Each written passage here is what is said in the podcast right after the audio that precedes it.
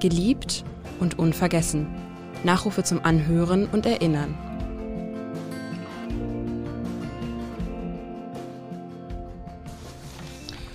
Esther Bejarano, KZ-Überlebende und Antifaschistin, geboren am 15. Dezember 1924 im Saarland. Gestorben am 10. Juli 2021 in Hamburg. Sie wurde 96 Jahre alt. Esther Bejarano wurde 1943 von den Nazis ins Vernichtungslager Auschwitz gebracht. Dort spielte sie in einem Mädchenorchester und konnte somit überleben. Zeit ihres Lebens kämpfte sie gegen Hass, gegen Rechts- und Ausländerfeindlichkeit, gegen den Faschismus und Neofaschismus. Über ihr bewegendes Leben spreche ich jetzt mit Helga Obens, die stellvertretende Vorsitzende des Auschwitz-Komitees in der Bundesrepublik Deutschland. Herzlich willkommen, Frau Obens. Guten Tag. Mein Name ist Edgar Sebastian Hasse. Wir wollen mit Respekt und mit Zuneigung an dieses Leben erinnern, das sich nun dem Ende auf Erden geneigt hat. Vor wenigen Tagen gab es die Trauerfeier auf dem jüdischen Friedhof in Ohlsdorf.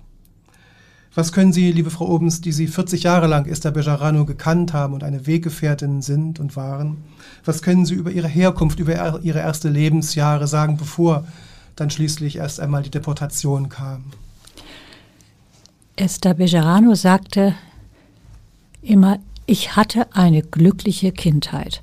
Ich hatte eine unbeschwerte Kindheit als drittes, eigentlich viertes Kind. Das eine, der eine Bruder war gestorben in einer jüdischen Familie. Der Vater war Kantor. Das Haus war voller Musik. Die äh, Kinder fröhlich. Sie, Esther war immer ein kleiner Mensch, bis 1,47 war sie ja an ihrem, also als sie erwachsen war. Und sie war voller Schelm, hatte einen Schelm im Nacken, wie man so sagen würde, machte Musik und hatte im Saarland ja auch erst recht spät äh, die Grausamkeiten der Nazis erlebt, weil dort ja durch die Abstimmung dann erst die, die Nazis später als in den anderen äh, deutschen äh, Ländern äh, jetzt an die Macht kamen. Aber tödlich ernst wurde es dann für Sie und die Familie ja. im Jahr 43 oder auch schon eher? Oh ja, es da, die Familie wurde auseinandergerissen. Der Vater und die Mutter versuchten verzweifelt, die Kinder zunächst in Sicherheit zu bringen. Der Vater hatte natürlich als jemand, der im Ersten Weltkrieg gekämpft hatte, als Soldat und auch da äh, sogar äh, stark äh, verwundet wurde mit, mit Medaillen und Auszeichnungen, mhm. hatte er natürlich wie so viele jüdische Menschen gar keine Angst, dass man ihm was tun würde. Das nützt Weil ihm aber er ihm nichts. war ne? ja mhm. Invalide, er war mhm. ja Deutscher, er fühlte auch so. Er war äh, jemand, äh, der nicht glauben konnte, dass diese Nachbarn, die er ganz anders kennengelernt hätte, hatte, dann ähm, ja ihn aussortieren würden. Und er hat versucht, dann wenigstens für seine älteren Kinder einen Ort zu finden, an dem sie sicher waren. Das ist ihm gelungen bei der älteren Tochter, der Tochter der, äh, der, ja, der älteren Tochter Tosca mit dem wunderschönen Namen Tosca. Die konnte nach Palästina äh, gehen und hat da einen Ort gefunden und hat dort überlebt. Und der Sohn Gerhard, man höre auch, wie man so deutsche Namen schätzte in der Familie, Gerhard ist in die USA gegangen und hat verzweifelt versucht, für die Kinder Einreisevisa zu bekommen also für die ganze Familie. Es ist ihm nicht gelungen. Er ist später als amerikanischer Soldat zurückgekommen. Das äh, für die jüngere Schwester Ruth äh, wurde versucht, sie wenigstens nach Holland zu bringen. Sie ist also nach Holland gegangen und hat da ihren Lebensunterhalt irgendwo äh, Haus, als Hausarbeitende ähm, äh, verdient, um irgendwie zu überleben. Hat einen hat einen ungarischen Juden da noch geheiratet. Das muss eine wunderschöne Frau gewesen sein, übrigens, die Ruth. Und Ruth und ihr ungarischer Mann wurden, äh, wurden ermordet. Lange hat Esther gedacht, dass es auf dem Weg oder auf dem Weg in der Schweiz passiert sei. Denn Ruth und ihr Mann hatten versucht, in die Schweiz zu emigrieren. Die Schweiz hat sie abgewiesen und später dann hat, äh, hat die, ja, haben die Deutschen beide äh, wieder zurückgeschickt mhm. nach Holland. Die Schwester Ruth, das hat Esther spät erfahren, ist dann ein knappes Jahr bevor Esther nach Auschwitz gebracht wurde, in Auschwitz im Dezember 1942 umgebracht worden. Mhm. Kommen wir nochmal in das Jahr 43 dann weiter, ja, ja. wo dann also Esther selber äh, in dieses KZ gekommen ist nach Auschwitz. Mhm. Was ist Ihnen wichtig, da auch mitzuteilen jetzt für die Hörerinnen und Hörer? Äh, sie hat natürlich überleben können, weil sie in dem Mädchenorchester war. Äh, wie muss man sich das vorstellen? Ja, Esther hat ja eigentlich kein Akkordeon spielen können. Das ist ja so, sie hatte diese Chutzpe. Sie hatte auch den Willen, ja, mhm. sie hatte den Willen äh, zu überleben und äh, es wurde ja, es war nur ein Akkordeon, das zu besetzen war in dem neuen Mädchenorchester von der, äh, von der polnischen Dirigentin Tchaikovska, die auf die Esther große, große, also, also sie hatte große Zuneigung zu ihr und äh, sie hat dann vorgespielt, eben dieses Lied, was Esther Bejarano jetzt seit zwei oder drei Jahren auch mal gesungen hat. Du hast Glück bei den Frauen Bellamy. Mhm. Also wenn sie das jetzt so gesungen hat, blieb den Menschen, die das vorgesungen haben, äh, ja, das Wort im, der Atem im Halse stecken. Und es war so, eine, so ein Moment, wo man sagt, so ein Lied eigentlich ja leicht und seicht. Es hat ihr aber das Leben gerettet, weil sie musikalisch war, weil sie die, die Melodie sofort intonieren konnte und gleich die richtigen Knöpfe am Akkordeon äh, äh, fand. Und das ist etwas, was eben auch ihrer großen Musikalität aus einer Familie von Kantoren, die Familie Löwy, muss man dazu sagen, war das, äh, die ihr wirklich geholfen hat. Das heißt, das Lied wurde immer dann gespielt, wenn die Menschen aus den Waggons dann sozusagen äh, in das Lager geprügelt wurden oder hineingehen mussten. Es war so, es, insbesondere erinnerte sich Esther an diese Zeiten, als die ungarischen Jüdinnen und Juden äh, nach Auschwitz gebracht wurden. Sie fuhren in normalen Personenzügen häufig und wurden gleich ins Gas gebracht. Und das war etwas, was Esther nie, nie äh, überwinden konnte. Sie sagt, wir haben gespielt und die Leute haben von uns geglaubt, wo Musik ist, kann es ja nicht so schlimm werden, hat sie immer gesagt. Das war so ein Moment, wo sie aufhören wollten zu spielen, alle diese jungen Frauen im Mädchenorchester, aber sie wussten natürlich, dass das dann ihr eigener Tod wäre und den anderen auch wenig geholfen hätte. Aber dieser Moment, dass man mit Musik vorgaukelt, gerettet zu sein, und äh, das hat sie, äh, dieser Missbrauch von Musik, das hat sie unglaublich äh, angefasst und das hat sie nie vergessen und nie wie, verwunden. Wie hat sie es denn selber geschafft, als ähm, Häftling sozusagen, da in diesem Vernichtungslager zu überleben. Dort war auch äh, war ja der sogenannte Henker von Auschwitz, Herr Moll, ähm, ja, tätig ist ja vielleicht nur ein abwertendes. Ja, eine, ist ein aufwertendes. Ein aufwertendes noch, ja. Wort. Ne? ja. Ähm, aber er hat sie auch in einer Situation sogar mal, kann man das sagen, vielleicht ähm, vor dem Tod bewahrt oder? Ja, wie? könnte man vielleicht so sagen. Äh, Esther Bejarano hatte Typhus und äh, es war der grassierte, der Typhus. Und man war als Häftling in Auschwitz äh, quasi tot, wenn man Typhus bekam, weil die Behandlung von gerade jüdischen Häftlingen war nicht vorgesehen. Es gab auch keine Medizin. Und äh, als dann aber Esther fehlte im Orchester und Herr Moll war ein Musikliebhaber. Ich kriege immer eine Gänsehaut, wenn ich daran denke. Er war Musikliebhaber und liebte das Spiel des Orchesters und Esther war ihm aufgefallen.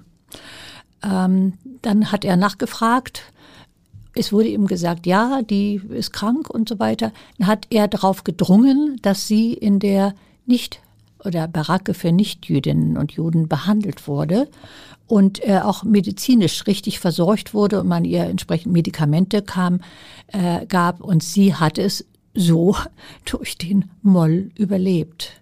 Daran ranken sich noch später andere Geschichten, in die sie bis heute, bis heute äh, verfolgen. Aber in diesem Moment hat dieser furchtbare Schlechter, äh, der auf die Häftlinge Hunde hetzte und äh, also ist, dem man für der Unfassbares und Unsagbares ja als getan Kriegsverbrecher hat. zum Tode verurteilt worden, Ja, muss man noch ja, ergänzend genau, dazu sagen. genau.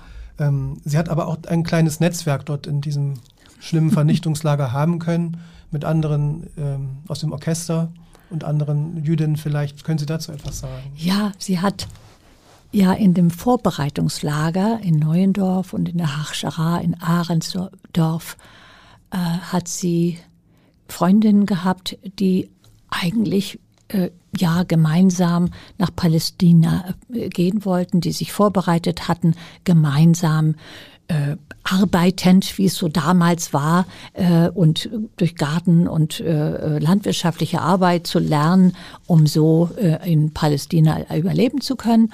Und äh, mit diesen Freundinnen zusammen ist sie auch dann deportiert worden vom, Berl vom Hamburger Bahnhof in Berlin. Das ist auch so eine, ein, so eine Geschichte, die äh, so zu Herzen geht. Aber ich habe mal in Israel einen ihrer Freunde kennengelernt. Die waren ja eine Jugendgruppe. Es waren Jungs und Mädchen gemeinsam sozusagen, junge Leute. Und Eli, der immer noch lebt in Israel, lange Zeit hat er in Jerusalem gelebt, äh, die beiden haben da auf diesem Stroh in, am 20. Äh, April 1943, und dieser Tag wird einem manchem bekannt vorkommen hier, haben sie gelegen und sind sie nach Auschwitz deportiert worden. Und sie haben beide überlebt und nicht nur sie, sondern auch die Notenschreiberin von Auschwitz. Es sind viele junge deutsche Frauen dabei gewesen, die überlebt haben. Viele, naja, es waren fünf oder sechs. Diese Freundin hat sie später auch getroffen. Wir waren mal in einem Kibbutz in, in äh, Israel, wo noch einige aus dieser Gruppe zusammen waren. Äh, und äh, ja, sie hat es sehr gefreut. 2008 hat sie die Leute zuletzt gesehen. Nun machen wir einen Sprung in der Zeitgeschichte zum Kriegsende, 8. Mai, Tag der Befreiung 1945. Da gibt es ja auch eine Geschichte über Sie mit dem brennenden Hitlerbild. Vielleicht mögen Sie dazu was erzählen. Ja, äh, auch das war wieder auf diesem Todesmarsch durch Mecklenburg, heute Mecklenburg, ähm, hatte Esther gemeinsam mit den Freundinnen gehört, dass ein SS-Mann zu dem anderen sagte, jetzt dürfen wir nicht mehr schießen. Und die waren natürlich, äh, sofort war klar, hier sind äh, die Amerikaner oder Sowjets in der Nähe, also sie dürfen nicht mehr schießen. Und sie haben dann mit fünf Frauen beschlossen, wir legen uns jetzt irgendwo hin, wir verschwinden.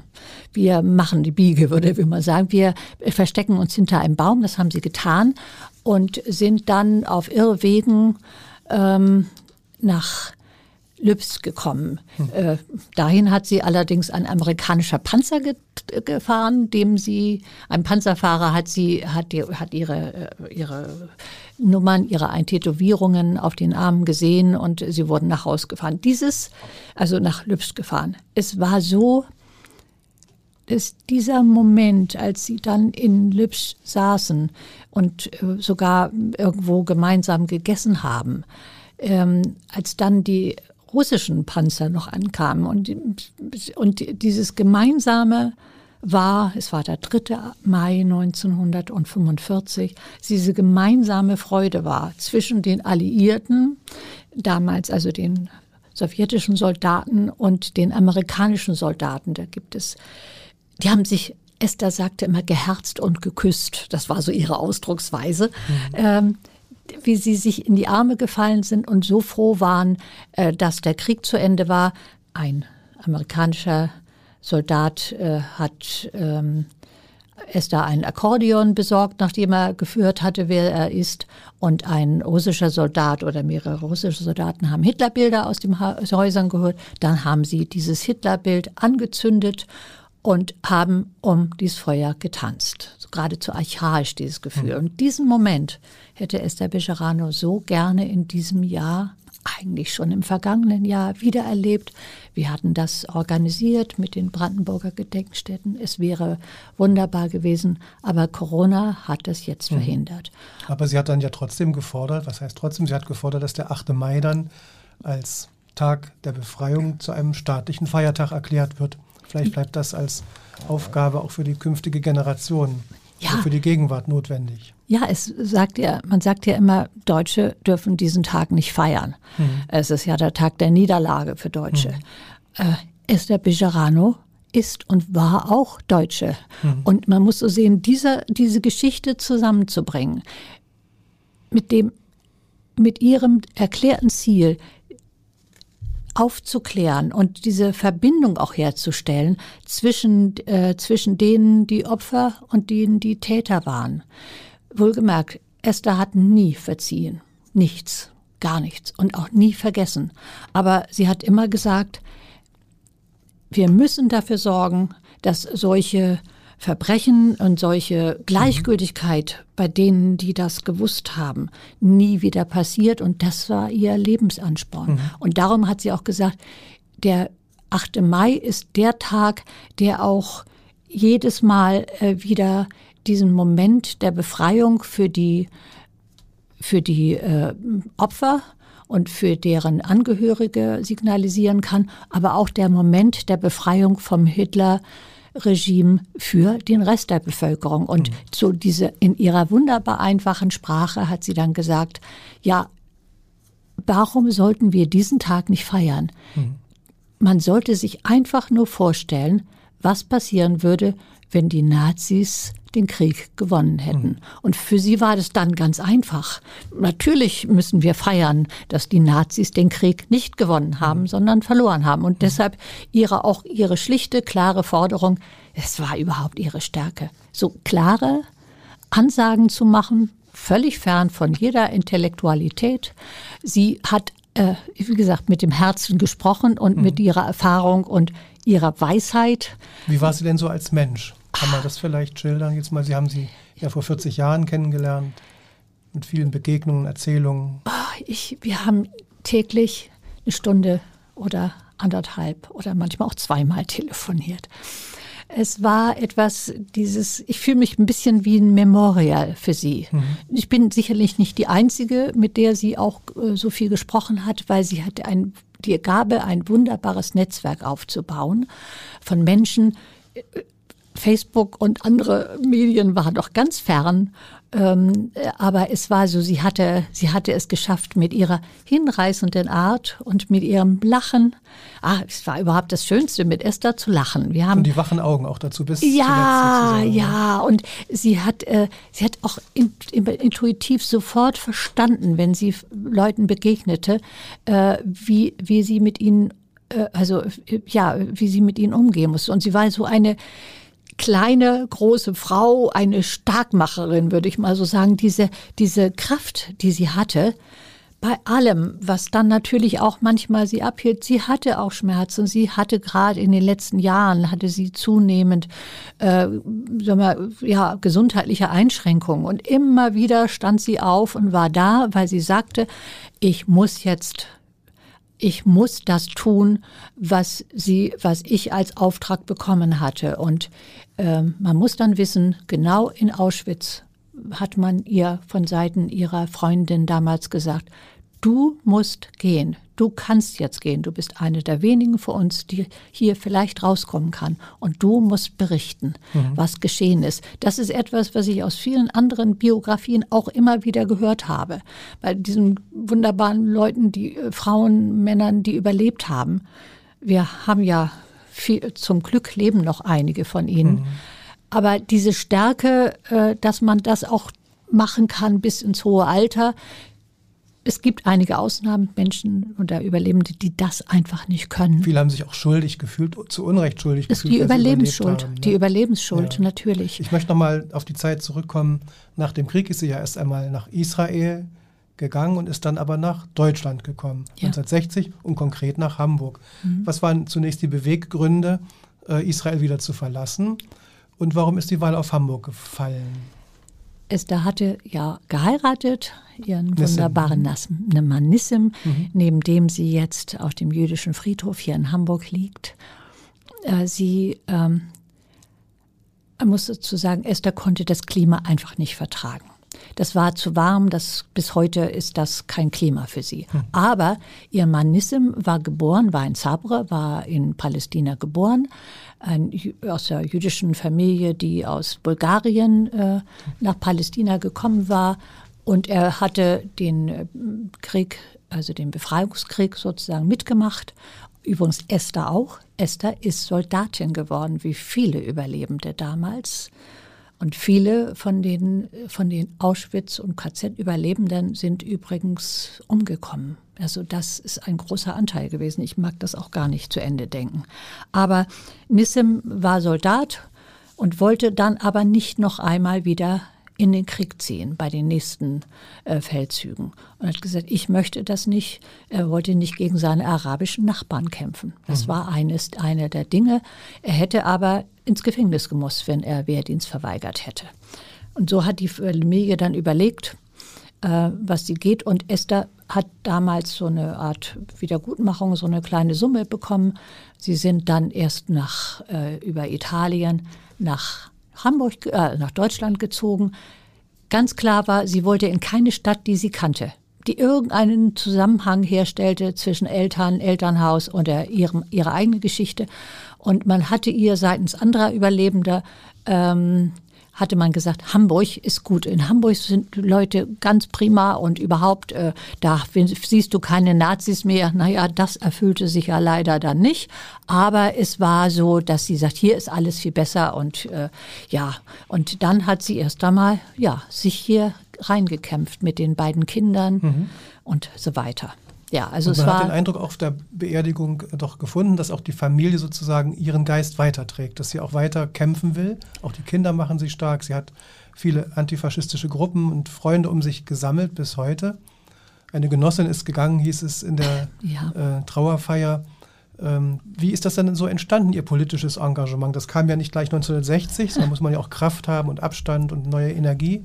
Wenn dann die Kinder auf die Welt kamen, sie hat eine Boutique dann auch teilweise doch gehabt, mhm. war als Musikerin mhm. tätig, mhm. auf vielfältige Weise. Aber wann war so sozusagen der Impuls, jetzt gehe ich in die Öffentlichkeit und mache meine Geschichte öffentlich und will mich dafür einsetzen, dass so etwas nie wieder passiert.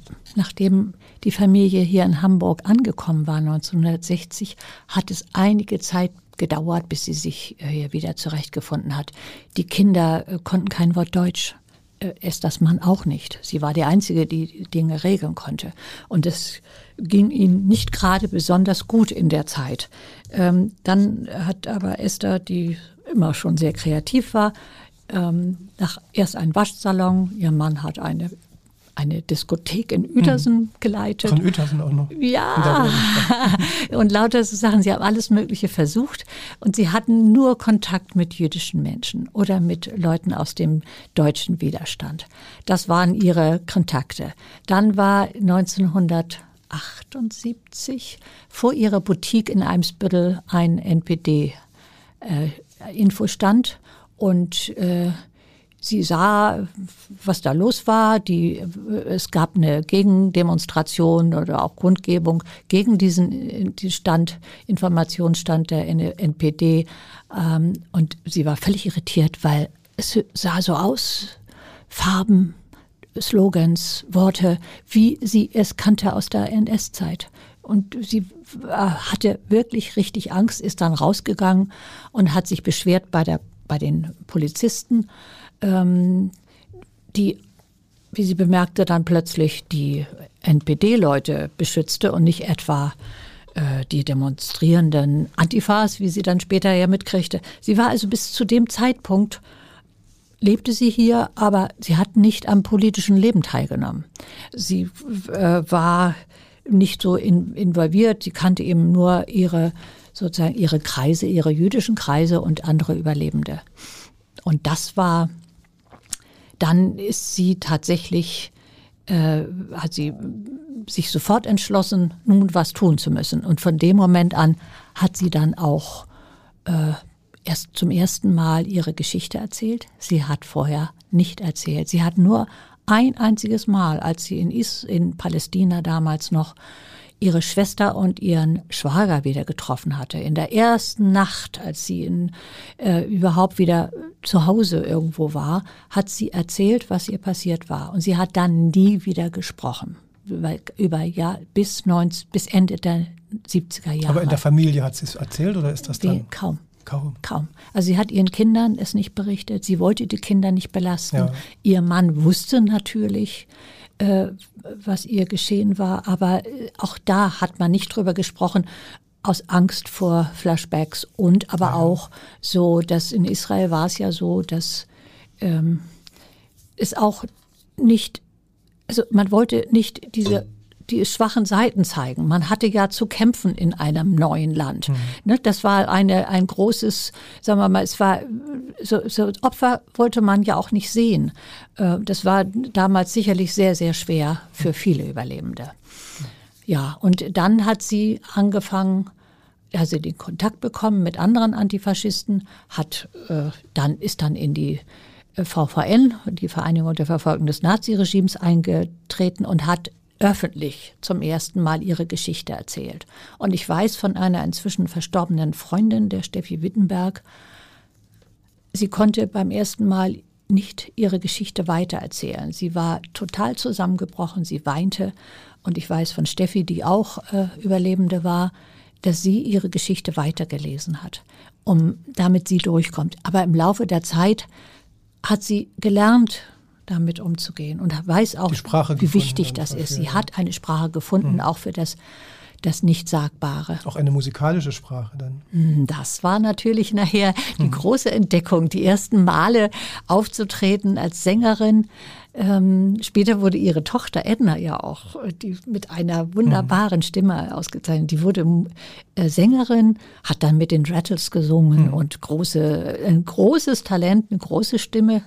Ähm, ja, und Esther hat dann die beiden äh, Kinder leben ja in Hamburg. Der, äh, der Joram ist der jüngere Bruder, ist verheiratet, hat ähm, zwei, Ki ein Kind und zwei Enkelkinder. Also Esther hat vier Urenkelkinder und äh, ja und zwei Kinder und zwei Enkelkinder. Also eine Gro Familie im heutigen Maßstab, eine große Familie. Und ihre Tochter ähm, äh, hat einen Sohn, der auch zwei Kinder hat. Eins davon ist ganz neu geboren. Und Esther konnte es gar nicht mehr sehen. Nochmal zu Ihrem beruflichen Wirken, wenn man das nochmal fokussieren kann. Sie hat ja das Auschwitz-Komitee ins Leben gerufen. Wann war das gewesen und wie hat sich das Auschwitz-Komitee dann entwickelt? Es war 1986 ähm, auch eine politisch ja auch eine komplizierte Zeit für viele. Äh, so immer noch irgendwie diese Sache mit kalten Kriegen und diesem, das, was Esther so tief abgelehnt hat, weil sie immer sagte, es geht nur zusammen. Das hat sie bis zum Schluss gesagt. Äh, Sie hat gesagt, es geht nur zusammen, äh, mit den Problemen äh, hier äh, fertig zu werden. Und äh, dann war sie als Überlebende von Auschwitz mit verschiedenen anderen aus verschiedenen KZ zusammengekommen. Äh, Elsa Werner, Hans Frankenthal. Wenn die, die Geschichte von diesen Menschen, die, äh, die da dieses Komitee gegründet haben, sie würde ganz, ja, die, die Geschichten zu kennen ist wichtig, aber das könnte man jetzt gar nicht erzählen. Ich schaffe es auch nicht. Ähm, Esther hat äh, von 86 an bis Sonntag, bis zu, also bis Sonntag von der Woche oder bis zu ihrem Tode, das Auschwitz-Komitee geführt. Und wir können uns noch nicht dran gewöhnen, glauben Sie mir. Es, wir können uns noch nicht dran gewöhnen, dass da jetzt dann irgendwann stehen muss, äh, früher. Das Wort früher für Esther ist irgendwie bei ihrer Lebendigkeit oder, oder verstorben am, das haben wir noch nicht, das können wir noch nicht sagen. Das heißt, Also- Sie müssen sich jetzt erst neu finden als äh, Komitee. Sie sind die stellvertretende Vorsitzende. Das heißt, Sie haben jetzt auch eine besondere Rolle Ja. vielleicht auch eine besondere Verantwortung, das Vermächtnis ja, weiterzutragen. wir haben Esther versprochen, wir machen weiter. Und zwar nicht nur wir, sondern auch die vielen, die auf ihrer Trauerfeier waren. Und wer da äh, hingesehen hat und zugehört hat, auch außerhalb dieser wirklich sehr feierlichen ähm, Trauerfeier in der Kapelle und äh, dem letzten, dem Kaddisch, was der Sohn Joram am Grab von Esther gesprochen hat. Wenn man sich vorstellt, dass draußen auf dem Friedhof und auf dem Spalier, was dann an dieser großen Allee war, zwischen 1500 und einige schätzen sogar also 1500 gezählte Menschen waren und einige sagen sogar 2500 und mehr. Sie haben da gestanden, sind, äh, sind gekommen und wollten ja so eine Art, ja, die, ich würde sagen, Ehre und Liebe. Das Wort Ehre ist immer so mhm. besetzt. Aber ich wollte Esther zeigen, wir lieben dich und wir machen weiter. Das haben viele auf irgendwelchen Pappschildern auch gezeigt mit Blumen, wie sie ja auf dem jüdischen Friedhof sonst überhaupt nicht üblich sind. Ähm, und sie haben draußen auch ein bisschen Musik gemacht, Esthers Lieder gespielt, also außerhalb des Friedhofs.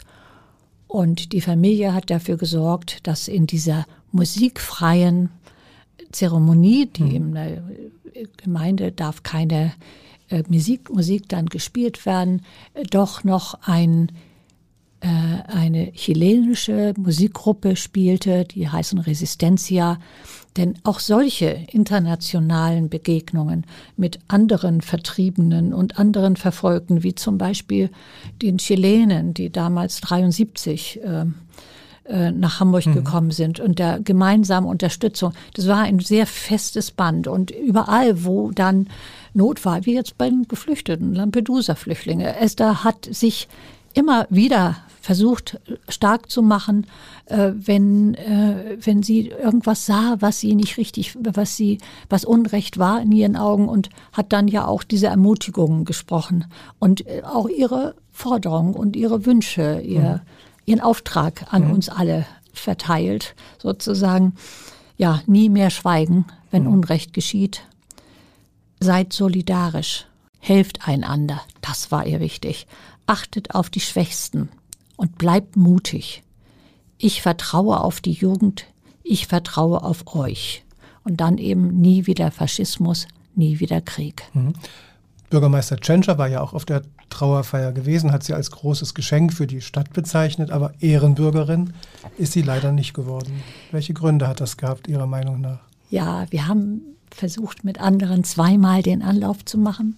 Beim ersten Mal der Möglichkeit war Herr Otto es geworden. Äh, Esther Bejarano ist dann auch zu der Feier gegangen. Ähm, oder hat mindestens Herrn Otto kennengelernt. Beim zweiten Mal wurde es dann ja ein Hamburger Musiker. Es war so, dass äh, Esther Bejarano war die Ehrenbürger würde gar nicht so wichtig, denn sie war bereits Ehrenbürgerin ihrer Geburtsstadt Saarlouis. Mhm. Und Saarlouis muss eine wunderbare Zeremonie damals für sie gemacht haben. Und äh, da wird sie auch immer äh, also willkommen geheißen. Sie wäre jetzt in, in, in Saarland gewesen in den nächsten Wochen. Ich habe ihren Tourenplan mhm. äh, und äh, sie hat ja in der Woche jetzt, so wo Corona doch mal doch ein bisschen zurückgegangen ist und wieder manches möglich ist, manchmal zwei oder drei Auftritte in den Städten gehabt, weil, weil sie wurde gebraucht und sie wird gebraucht. Ja, also das heißt, äh, wir hoffen, dass Hamburg eine würdevolle Ehrung für sie äh, äh, sieht. Und wir haben vom Auschwitz-Komitee schon eine Idee, was man wirklich machen könnte, wenn man Esther eine Freude macht, nämlich an ihrem allerletzten Projekt, diese äh, Gestaltung beziehungsweise dieses, diesen Gedenkort Hannoverscher Bahnhof.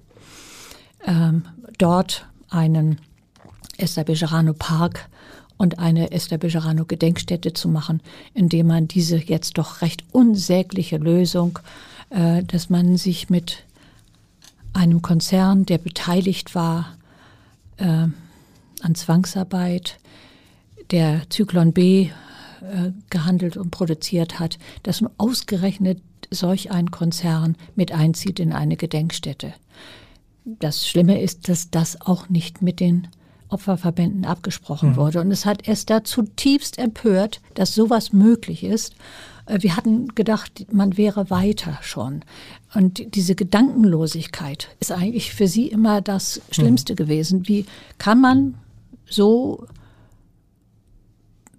bei allem, was man ihr an Wohlwollen, an Verehrung äh, äh, zukommen lässt. Was man, sie wurde ja wirklich von, ja, sie sah, war von ihr angetan, hat äh, sie hat sie äh, bewundert und hat äh, vieles von dem doch möglich gemacht, äh, was sie gefordert hat. Aber in, in diesen Fragen so unsensibel zu sein, das hat sie nicht verstanden. Also das die betrifft aber jetzt die Berliner Politik insbesondere. Ja, die Berliner Politik ist etwas eines. Sie hat es ja durch verschiedene Briefe, die aus Auschwitz-Komitee mit Esther zusammengeschrieben haben, zum Beispiel diese Gemeinnützigkeit da aufzuheben für das, äh, also die äh, war für die VVN. Mhm. Äh, und andere Vereine hatten dann ja auch Sorgen, dass sie ähnliches hatten. Das heißt, dieses Regime, was man dann über die Überlebendenverbände äh, zu haben, äh, also androhte, also das hat sie ja durch beherzte Worte und beherzte Auftritte nun auch geschafft, äh, dass diese Gemeinnützigkeit für die Verbände wiederhergestellt ist.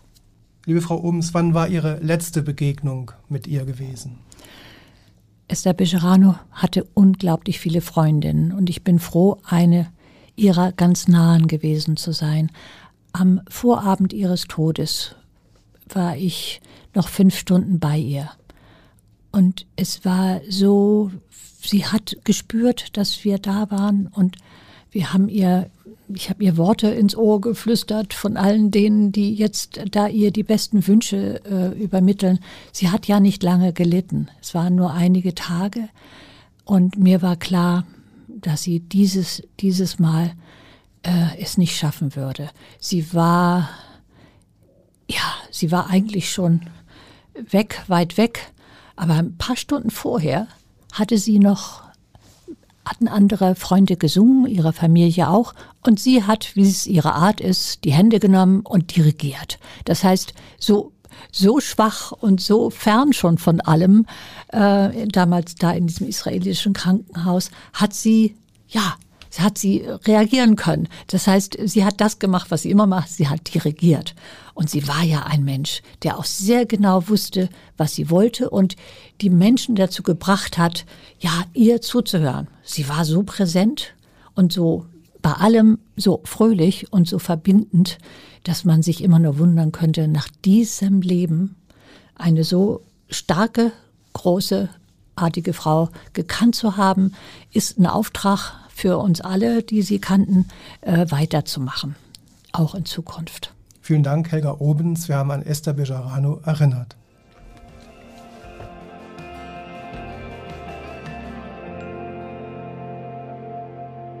Weitere Podcasts des Hamburger Abendblatts finden Sie auf abendblatt.de slash podcast.